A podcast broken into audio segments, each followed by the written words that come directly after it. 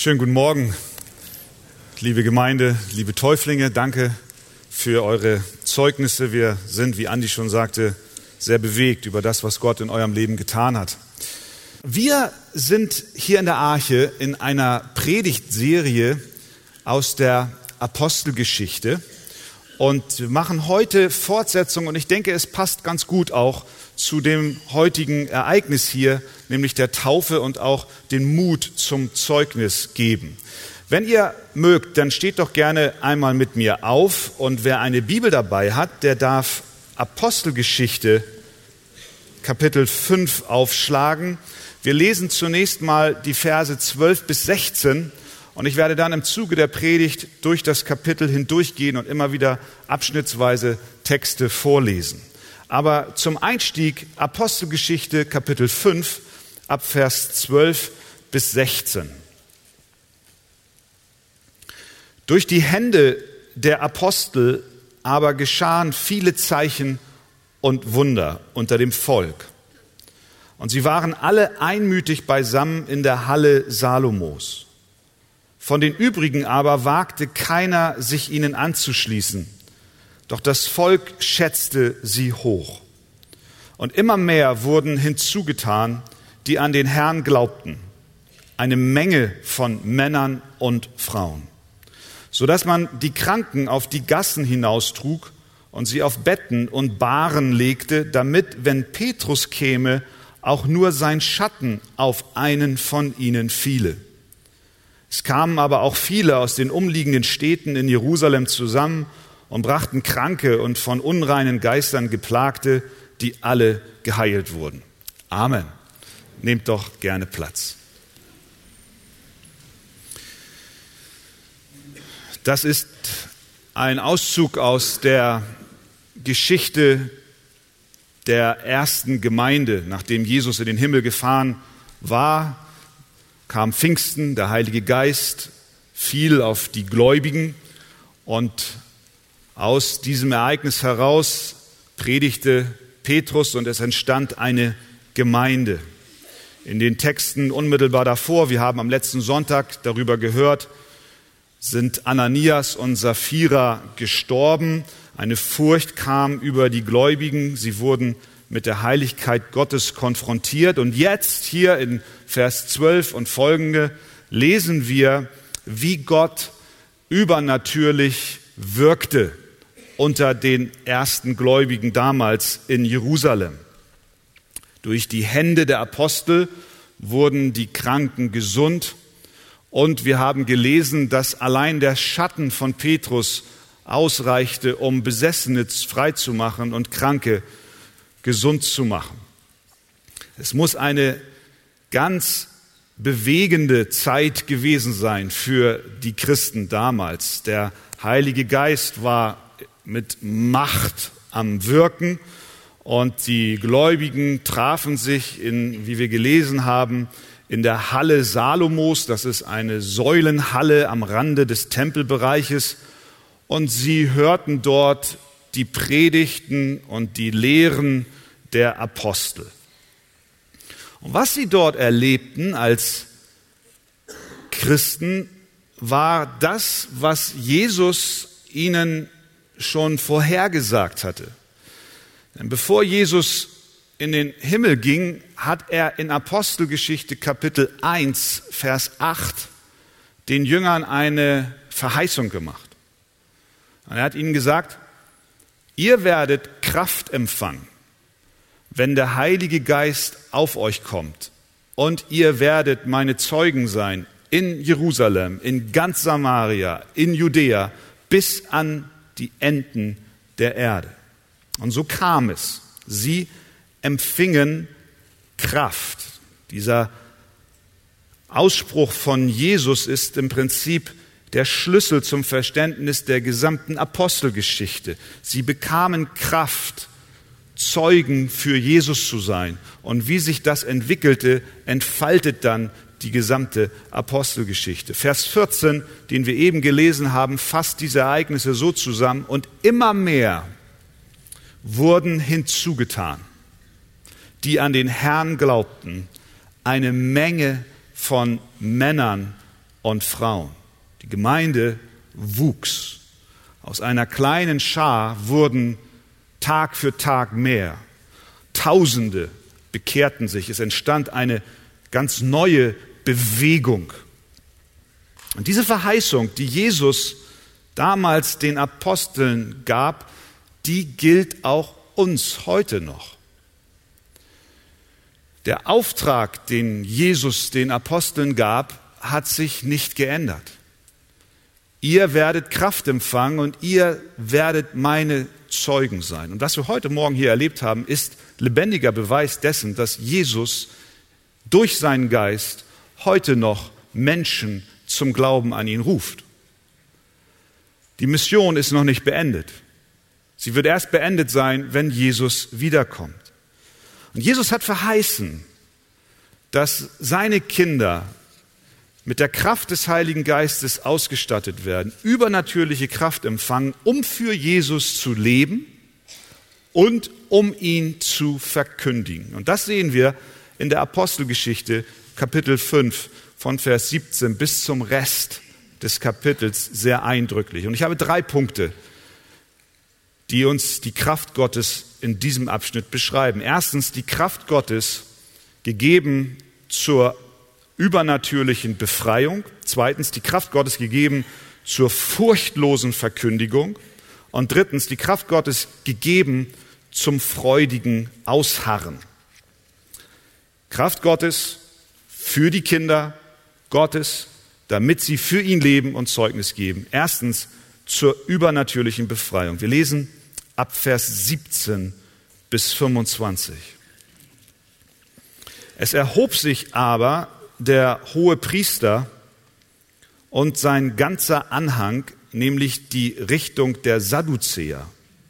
Sie waren voll Eifersucht und legten ihre Hände an die Apostel und brachten sie in öffentlichen Gewahrsam. Aber ein Engel des Herrn öffnete in der Nacht die Türen des Gefängnisses, führte sie hinaus und sprach, geht hin, tretet auf und redet im Tempel zum Volk alle Worte dieses Lebens. Als sie das hörten, gingen sie früh morgens in den Tempel und lehrten. Es kam aber der hohe Priester und sein Anhang, und sie riefen den Hohen Rat und alle Ältesten der Kinder Israels zusammen und sandten in das Gefängnis, um sie herbringen zu lassen. Als aber die Diener hinkamen, fanden sie jenen nicht im Gefängnis. Da kehrten sie zurück, meldeten es und sprachen, das Gefängnis fanden wir zwar mit aller Sorgfalt verschlossen und die Wächter außen vor den Türen stehen, als wir aber öffneten, fanden wir niemanden darin. Als aber die hohen Priester, als aber der hohe Priester und der Tempelhauptmann und die obersten Priester diese Worte hörten, gerieten sie ihretwegen in Verlegenheit, was daraus werden sollte. Da kam jemand und meldete ihnen und sprach, siehe, die Männer, die ihr ins Gefängnis gebracht habt, stehen im Tempel und lehren das Volk. Mit zunehmender, mit zunehmendem Wachstum der Gemeinde stellte sich auch ein zunehmender Widerstand ein. Schon in Kapitel 4 haben wir Petrus und Johannes gesehen, wie sie festgenommen wurden. Einige Wochen vorher waren es die Priester und der Hauptmann des Tempels, die aufgebracht zu Petrus und Johannes kamen und sie dann ins Gefängnis warfen. Und nun lesen wir, dass dieselben Menschen nicht nur aufgebracht waren, sondern in Vers 17, sie waren voller Eifersucht. Sie sahen, was dort vor sich ging und sie hatten Angst um ihre Position im Volk. Sie standen auf der sozialen Leiter, auf der obersten Sprosse und nun kam diese Apostelbewegung, diese Bewegung von diesem Jesus und sie nahm und nahm immer mehr an Zahl zu und sie bekamen Angst. Sie waren eifersüchtig, sie fürchteten um ihren Einfluss, sie konnten und wollten nicht daneben stehen und tatenlos zusehen, wie ihnen ihre Macht entrissen wird, also mussten sie handeln und ihre Motivation war, wie Vers 17 sagt, Eifersucht. Also warfen sie die Apostel ins Gefängnis. Vers 18, sie legten ihre Hände an die Apostel und brachten sie in öffentlichen Gewahrsam. Diese Verhaftung die war härter als die, die wir in Kapitel 4 gesehen haben. Diesmal werden nicht nur Petrus und Johannes festgenommen, sondern die ganzen Apostel. Es war eine Gruppenverhaftung, eine, ein Zeichen der zunehmenden Verfolgung. Aber hier, und noch viel offensichtlicher als in Kapitel 4, wird Gottes Kraft wirksam. Wir erinnern uns, Jesus hat gesagt, ihr werdet Kraft empfangen und ihr werdet meine Zeugen sein. Und Apostelgeschichte ab, Vers, ab, ab Kapitel 1, Vers 8 ist die Erklärung dessen, was Jesus verheißen hat. Und hier wird genau das wirksam, was Jesus versprochen hat. Ein Engel kommt zu den Aposteln und öffnet die Gefängnistür in der Nacht. Muss spannend gewesen sein. Kommt ein Engel und öffnet die Tür. Und irgendwie schafft es dieser Engel, diese Apostel hinter den Rücken der Wächter hinauszubringen. Denn da standen welche vor der Tür und haben die Zelle bewacht. Der Engel führt sie heraus. Was, was lernen wir daraus? Wir sehen, dass Gott manchmal machtvoll eingreift. Wenn seine Kinder verfolgt werden, bedrängt werden, leiden aufgrund ihres Glaubens. Denn sie waren dort im Gefängnis, weil sie den Namen Jesus Christus verkündigt haben. Manchmal führt Gott diese, seine Kinder aus dieser Bedrängnis heraus. Manchmal verschafft er seinen Kindern einen Ausweg. Manchmal verschafft er ihnen ein Entkommen. Das tat er bei den Aposteln in diesem Fall und das tut er auch heute noch. Er setzt Zeichen seiner Kraft.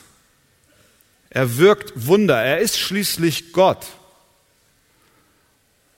Wie sollte er nicht, wenn er Schöpfer Himmels und der Erde ist, nicht auch einen Engel senden können und seine Kinder zu befreien?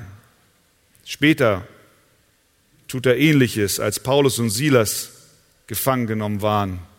Ein Erdbeben kam und die Türen sprangen auf und sie priesen Gott und lobten und der Gefängniswachmann will sich schon selbst erdolchen und sie sagen, nein, lass sein, komm, wir gehen zu dir nach Hause, denn du und dein Haus, ihr sollt gerettet werden. Wir sehen, dass Gott manchmal übernatürlich eingreift, offensichtlich. Aber wir sehen auch, und das dürfen wir nicht vergessen, was der Engel ihnen dann sagt, Vers 20. Er sagt, geht hin, tretet auf und redet im Tempel zum Volk alle Worte dieses Lebens. Ich hätte jetzt gedacht als Apostel, Mensch, das ist ja toll. Jetzt schickt Gott mir einen Engel und wahrscheinlich steht draußen vor dem Gefängnis schon eine Chartermaschine, die mich auf die Malediven bringt, denn ich muss jetzt erstmal Ruhe haben und mich erholen. Aber da war keine Chartermaschine zu den Malediven. Da war kein Auto, was sie in den Urlaub brachte. Da war nicht irgendwie eine Kutsche, die sie zurückbrachte nach Galiläa, sondern der Engel sagt ihnen, geht hin, tretet auf und redet im Tempel zum Volk alle Worte dieses Lebens. Wir sehen hier, Gott gab Kraft zur Befreiung und zweitens, Gott gibt Kraft zur furchtlosen Verkündigung. Diese übernatürliche Befreiung führte zu einer furchtlosen Verkündigung. Das Entkommen führte zur Proklamation.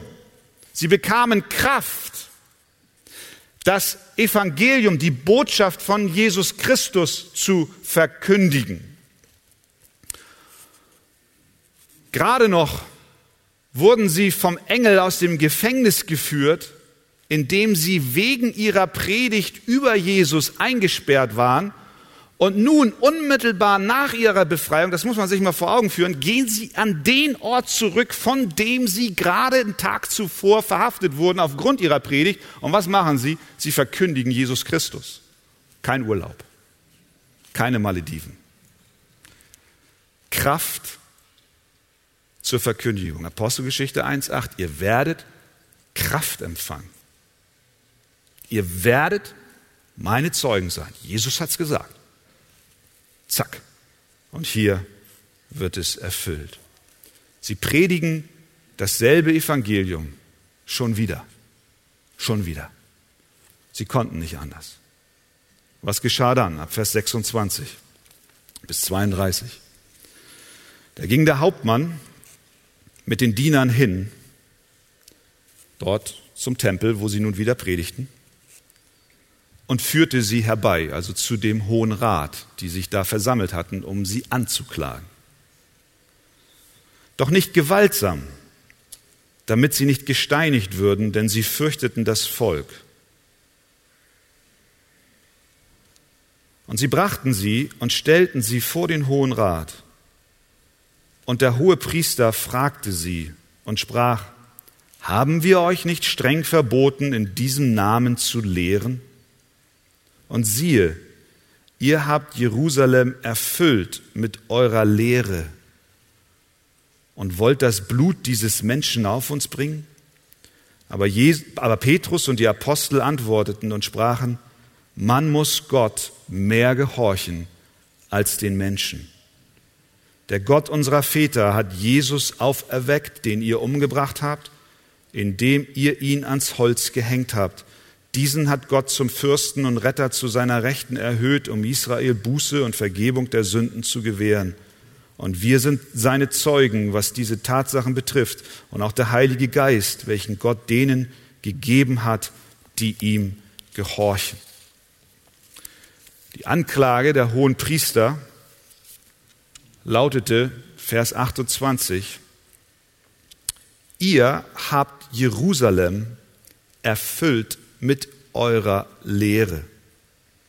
Ihr seid verhaftet, ihr lieben Apostel, damit es klar ist, ihr seid hier, weil ihr gepredigt habt und eure Lehre Jerusalem erfüllt hat. Wir sehen in diesen Versen eine bemerkenswerte Ausrüstung mit Kraft. Das Evangelium, das ist diese Lehre zu verkündigen. Als Petrus antwortete vor diesem Hohen Rat, ist interessant zu sehen, wie er sprach. Er predigte wieder das Evangelium von Jesus Christus. Er machte seinen Mund auf und er sagte genau das Gleiche, was er zuvor schon mehrmals gesagt hatte, was ihn ins Gefängnis brachte. Er steht vor den Männern, die, von denen wir gelesen haben, die aufgebracht waren, die eifersüchtig waren. Er steht vor der höchsten Gerichtsbarkeit des Landes und er weiß ganz genau, die haben mein Leben in ihrer Hand die können mit mir machen, was sie wollen. Das sind dieselben Männer, die den Tod von Jesus einige Wochen zuvor geplant haben, die ihn organisiert haben, die dafür gesorgt haben, dass ihr Herr und Meister Jesus Christus am Kreuz starb. Vor diesen Männern steht dieser Petrus und er ist angeklagt und er tut seinen Mund auf, er predigt schon wieder das Evangelium. Ist das Kraft? übernatürlicher Art? Absolut. Ist das die Erfüllung, was Jesus in Apostelgeschichte 1, Vers 8 gesagt hat? Absolut. Ihr werdet Kraft empfangen. Die kann sich keiner nehmen. Petrus war von sich aus nicht so gestrickt, dass er der Obermutige ist, sondern der hatte doch erst kurz vorher Jesus verleugnet. Jetzt steht er dort und er predigt, er verkündigt das Evangelium. Es ist interessant, dass er nicht nach Gerechtigkeit ruft. Er bat nicht um einen Anwalt der ihn vertreten möge. Er hat sich auch nicht beschwert, dass er unfair behandelt wird. Er setzte seine Hoffnung nicht auf Gesetze. Er setzte seine Hoffnung nicht auf Freiheit, die ihm eigentlich vielleicht hätte gewährleistet werden müssen. Er vertraute auch nicht Politikern. Er versuchte sich nicht selbst zu beschützen. Es ist unglaublich, wie dieser Mann dort steht und wieder Jesus verkündigt. Was war sein Anliegen? Es war nicht sich selbst, er selbst. Er, er hatte nicht sich selbst zuallererst auf der Agenda und führte eine strategische Rede vor, die ihm am Ende aus dieser Situation herausbrachte. Nein, Alles, was er wollte, war, Jesus Christus zu verkündigen. Er hatte die höchste Instanz des Landes vor sich und er wollte nicht eine Sekunde vergehen lassen, um Christus zu predigen. Sein Anliegen war es, dass Jerusalem noch mehr mit dem Evangelium von Jesus Christus erfüllt wird. Seine Hoffnung und sein Glaube war in Jesus verankert. Er wusste, dass er der Einzige ist, dass dieser Jesus der Einzige ist, der menschliche Herzen verändern kann. Er war davon so fest von überzeugt, dass er mutig aufstand und sprach. Er wusste, dass das Evangelium, wie der Engel sagt, Worte des Lebens sind. Er hatte es selbst in seinem eigenen Leben erfahren. Und deswegen setzte er seine Hoffnung nicht auf Rechtsanwälte, nicht auf Gesetze, auf politische Macht und Parteien, sondern er setzte seine Hoffnung auf Jesus. Sein einziges Ziel war es, ein Zeuge Jesu zu sein und als Zeuge von Jesus Christus das Leben spendende, Leben gebende Evangelium zu predigen. Stellt sich die Frage für dich, für mich, was motiviert uns in unserem Leben? Was treibt uns an? Was ist unser Anliegen? Wo investieren wir unsere Kraft? Welche Ziele verfolgen wir? Was steht bei uns auf der Agenda ganz oben in Zeiten von politischem Umbruch? Was ist deine Sorge? Was treibt dich am meisten um? Was ist meine Sorge? Wofür setzen wir uns ein? Wenn du an Jesus Christus glaubst, dann bist du ein Christ, der vom Heiligen Geist erfüllt ist. Und aus dieser Kraft heraus sollten wir ganz oben auf unsere Agenda setzen, Jesus Christus, die Hoffnung dieser Welt. In einer Welt, die verloren ist, sollte unser erstes Anliegen sein, diesen Jesus zu predigen, weil er ist das Heilmittel für zerbrochene Seelen. Er ist der Einzige, der Menschen aus der Dunkelheit ins Licht führen kann. Er ist der Einzige, der das, was alles schief läuft in dieser Welt, und wir sind uns einig, viel läuft schief, er ist der Einzige, der es wieder rückgängig und heil machen kann. Er ist der, der Menschen wieder neu machen kann. Er ist der, der Leben spendet. Wir haben es heute Morgen in den Zeugnissen gehört. Wir wissen, dass das Evangelium die Kraft Gottes zur Rettung ist. Paulus hat es so gesagt, ich schäme mich des Evangeliums von Christus nicht, denn es ist Gottes Kraft zur Errettung für jeden, der glaubt. Hamburg, nicht nur Jerusalem, Hamburg, Deutschland, Europa muss wieder neu mit diesem Evangelium erfüllt werden. Was ist es genau, dieses Evangelium? Was ist diese Lehre, die Jerusalem erfüllt hat? Petrus erklärt es in Vers 30 und 31. Der Gott, sagt er dort vor dem Hohen Rat, der Gott unserer Väter hat Jesus auferweckt, den ihr an das Holz gehängt und getötet habt. Den hat Gott durch seine rechte Hand erhöht zum Fürsten und Heiland, um Israel Buße und Vergebung der Sünden zu geben. Das ist das Evangelium. Jesus Christus starb am Kreuz aber der Gott des Universums, der Gott des Abrahams, des Isaaks und Jakobs hat diesen Jesus von den Toten auferweckt. Er ließ ihn nicht aufstehen von den Toten, damit dieser Jesus wieder stirbt, sondern er ließ ihn auferstehen, damit dieser Jesus in den Himmel fährt, sich zur Rechten des Vaters sitzt, setzt und von dort aus das ganze Universum in Macht und Kraft und Herrlichkeit regiert. Den hat Gott durch seine Hand erhöht zum Fürsten und Heiland. Er ist der Regierende. Er ist der, der das Universum durch sein machtvolles Wort zusammenhält. Er ist der, der spricht und alles, was ist, existiert nur durch ihn. Dieser Jesus Christus regiert mit Macht und deswegen hat er alle Macht, Rettung zu schenken denen, die an seinen Namen glauben. Das ist die Lehre, die Jerusalem erfüllt hat. Petrus predigt das, egal wie teuer es ihm auch zu stehen kommen mag egal wie sehr seine Bequemlichkeit auf dem Spiel steht, egal wie groß der Spott auch sein mag. Aber da stellt sich natürlich die Frage, ihr Lieben, und da sitzen wir, glaube ich, als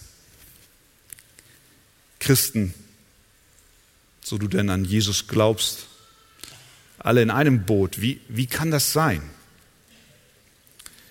Wie kann, wie kann bei zunehmender Feindseligkeit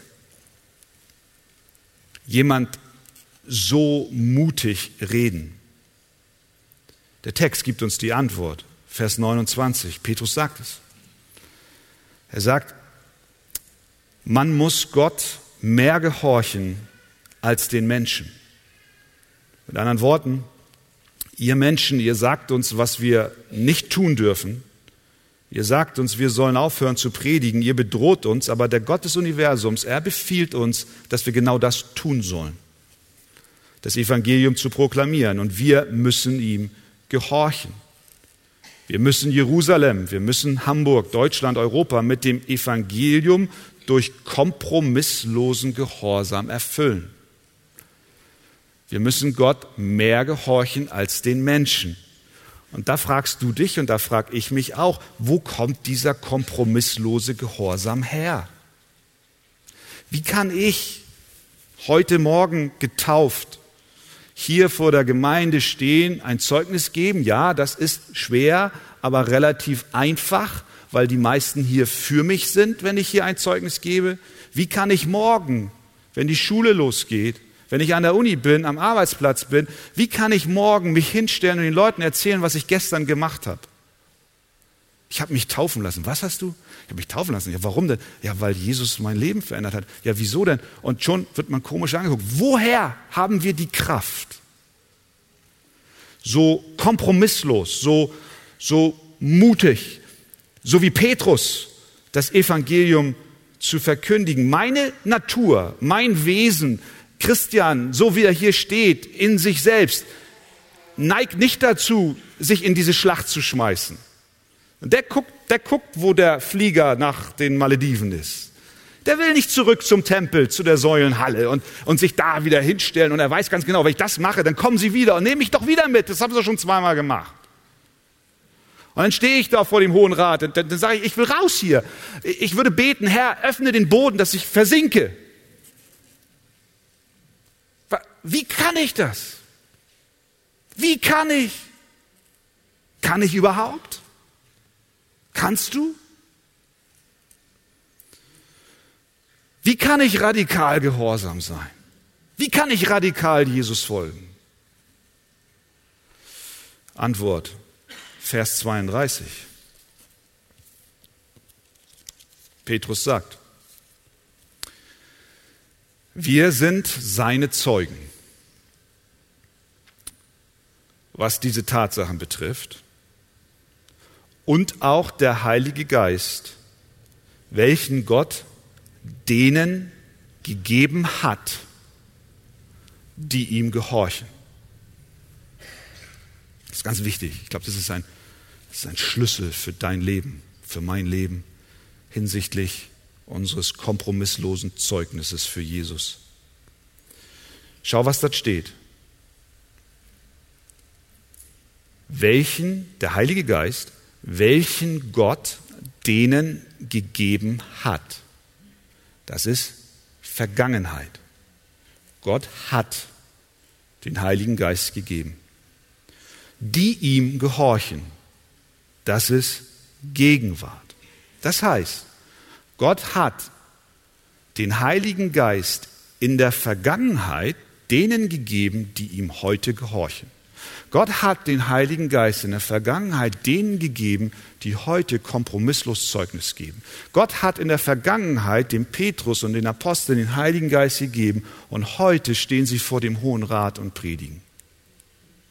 Gott hat seinen Kindern allen seinen Geist gegeben. In dem Moment, wo er neues Leben in dir hineingelegt hat, hast du den Heiligen Geist bekommen. Wir haben es in der Apostelgeschichte gesehen. Er hat dir in der Vergangenheit seinen Geist gegeben. Deswegen kannst du heute kompromisslos gehorchen. Verstehen wir das? Der kompromisslose Gehorsam entspringt nicht aus uns. Christian kann das nicht. Und du kannst das auch nicht. Ich kann es nicht. Ich versage. Ich schaffe es nicht.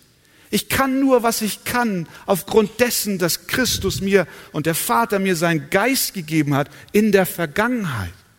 Und er hat uns den Heiligen Geist gegeben. Und das hat sich durchgezogen wie ein roter Faden durch die ganze Kirchengeschichte hindurch. Warum? Wie konnte denn normales in der Welt aus dieser kleinen Schar von zwölf Männern eine Weltbewegung werden? Eine Verkündigung, eine Lawine der Predigt von Christus. Doch nur, weil Gott selbst ihnen die Kraft gegeben hat. Und daran hat sich nichts geändert. Der Heilige Geist wurde in der Vergangenheit gegeben, in deinem Leben. Und deswegen kannst du gehorsam, kompromisslos gehorchen und Zeugnis abgeben.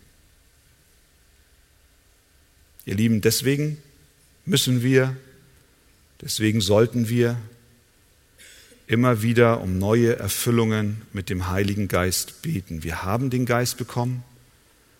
Gott möge ihn uns immer wieder neu schenken. Wir müssen regelmäßig von ihm erwarten, dass er uns mit seiner Kraft erfüllt.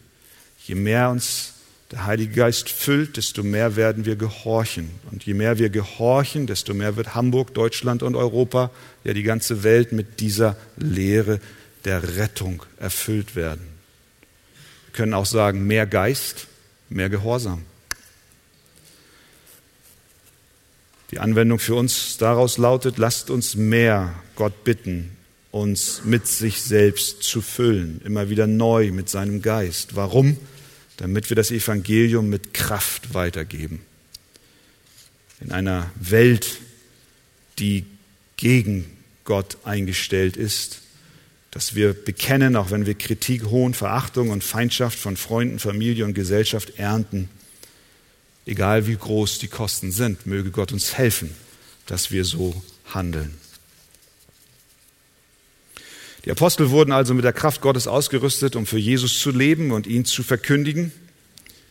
Sie wurden durch Gottes Kraft übernatürlich aus dem Gefängnis befreit und sie predigten aufgrund der Kraft Gottes das Evangelium furchtlos. Und dann sehen wir in dem Rest des Kapitels ab Vers 33, dass sie auch aufgrund der Kraft Gottes freudig ausharrten.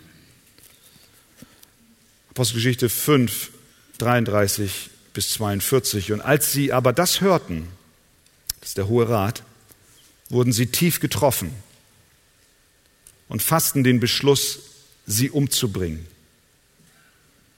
Es stand aber im Hohen Rat ein Pharisäer namens Gamaliel auf, ein beim ganzen Volk angesehener Gesetzeslehrer, und befahl, die Apostel für kurze Zeit nach draußen zu bringen. Dann sprach er zu ihnen, ihr Männer von Israels, nehmt euch in Acht, was ihr mit diesen Menschen tun wollt. Denn vor diesen Tagen trat Theudas auf und gab vor, er wäre etwas. Ihm hing eine Anzahl Männer an, etwa 400. Er wurde erschlagen und alle, die ihm folgten, zerstreuten sich und wurden zunichte. Nach diesem trat Judas, der Galiläer, auf in den Tagen der Volkszählung und brachte unter seiner Führung viele aus dem Volk zum Abfall. Auch er kam um und alle, die ihm folgten, wurden zerstreut. Und jetzt sage ich euch, lasst von diesen Menschen ab und lasst sie gewähren. Denn wenn dieses Vorhaben oder dieses Werk von Menschen ist, so wird es zunichte werden. Ist es aber von Gott, so könnt ihr es nicht vernichten, dass ihr nicht etwa als solche empfunden werdet, die gegen Gott kämpfen. Und sie fügten sich ihm und riefen die Apostel herbei und gaben ihnen Schläge und verboten ihnen, in dem Namen Jesu zu reden und entließen sie. Sie nun gingen voll Freude vom Hohen Rat hinweg, weil sie gewürdigt worden waren, Schmach zu leiden um seines Namens willen.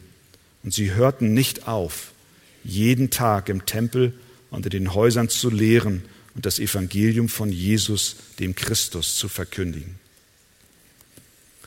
Bereits zweimal entkamen die Apostel den schweren Konsequenzen. Bei der ersten Verhaftung wurden sie vom Hohen Rat schließlich entlassen.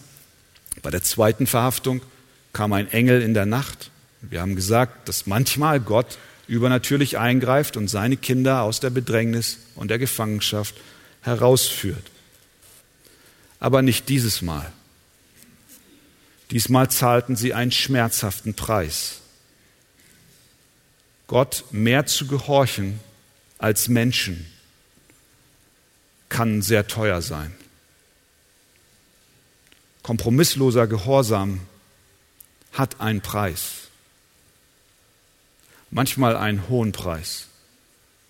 In diesem Fall gaben sie ihnen Schläge.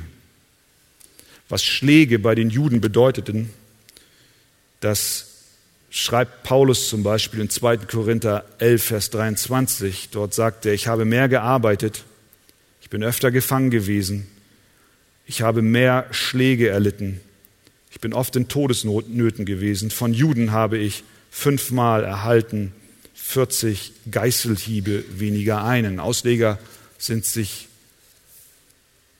ziemlich einig, dass die Apostel hier diese typischen jüdischen Schläge bekamen, 40 weniger ein. Auch wenn wir nicht genau wissen, wie viele Schläge es waren. Auf jeden Fall waren es so viele Schläge, dass Lukas schreibt in Vers 41, sie gingen voll Freude vom Hohen Rat hinweg, weil sie gewürdigt worden waren, Schmach zu leiden. Sie hörten nicht auf, jeden Tag im Tempel und in den Häusern zu lehren. In diesem Fall bekamen die Jünger keine Hilfe und Kraft zur Flucht. Hier bekamen sie Kraft zum Ausharren. Aber nicht nur Kraft zum Ausharren, sondern Kraft zum Ausharren mit Freude. Sie gingen nun voll Freude vom Hohen Rat hinweg. Trotz der Schläge, trotz der blutigen Wunden, trotz des offenen Rückens, wurden sie mit Kraft versehen, um mit Freude zu erdulden. Sie hielten den Schmerz der Verfolgung aus und blieben in ihrem Gehorsam Gott gegenüber kompromisslos. Sie hörten, Vers 42, nicht auf. Jeden Tag im Tempel und in den Häusern zu lehren und das Evangelium von Jesus, dem Christus, zu verkündigen. Wo kommt dieses freudige Ausharren her? Wie konnten sie im Angesicht von wachsender Feindseligkeit sich freuen? Wie gingen sie mit der Tatsache um, dass Gott manchmal Gefängnistüren öffnet und einen Ausweg schafft und manchmal nicht. Wie konnten sie mit der Tatsache leben, dass Gott manchmal Kraft gibt, die Konsequenzen eines kompromisslosen Gehorsams zu ertragen, in der Form, dass er sie herausholt und manchmal nicht. Wo kommt freudiges Ausharren her? Wo kommt das her? Das ist eine Frage auch für uns.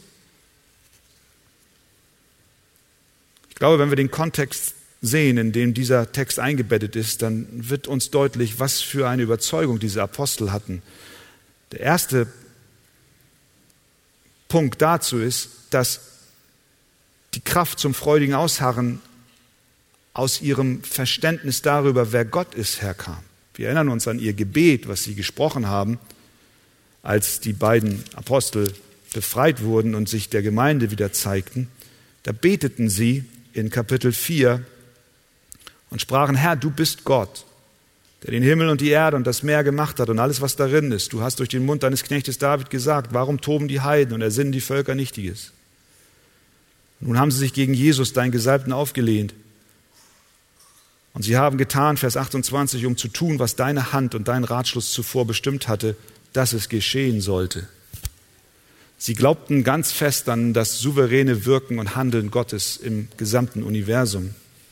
Das gab ihnen Kraft zum freudigen Ausharren. Sie wussten, dass Gott regiert. Sie waren sich darüber im Klaren. Und es war tief in ihr Herzen gefallen, dass nichts, was hier geschieht, außerhalb des Aktionsradius Gottes ist. Und wenn dieser Gott der souveräne Herr über Himmel und Erde ist, dann kann dieser Gott auch seine Kraft gemäß seiner Weisheit und seiner Liebe verteilen und er tut es nach seinem Ratschluss. Gott ist immer in der Lage, Auswege zu schaffen, so wie ein Engel sandte. Gott kann es tun. Doch ist die Bedeutung von dem Begriff souveräner Herr doch die, dass wenn Gott sich nicht entscheidet, uns aus der Feindschaft und Verfolgung herauszuholen, er etwas anderes und etwas Besseres vorhat. Wenn Gott uns vor Leiden bewahren kann, es aber nicht tut, dann, weil er etwas anderes im Sinn hat. Und diese Überzeugung, die brachte die Apostel dazu, mit Freuden vom Hohen Rat hinwegzugehen. Sie freuten sich, als der Engel das, die, die Tür aufschloss, ohne Frage. Aber sie freuten sich auch, als ihre Rücken wund waren. Warum können sie sich freuen, egal wie Gott handelt? Weil sie wissen, egal wie Gott handelt, Gott ist immer souverän und Gott ist gut in allem, was er tut.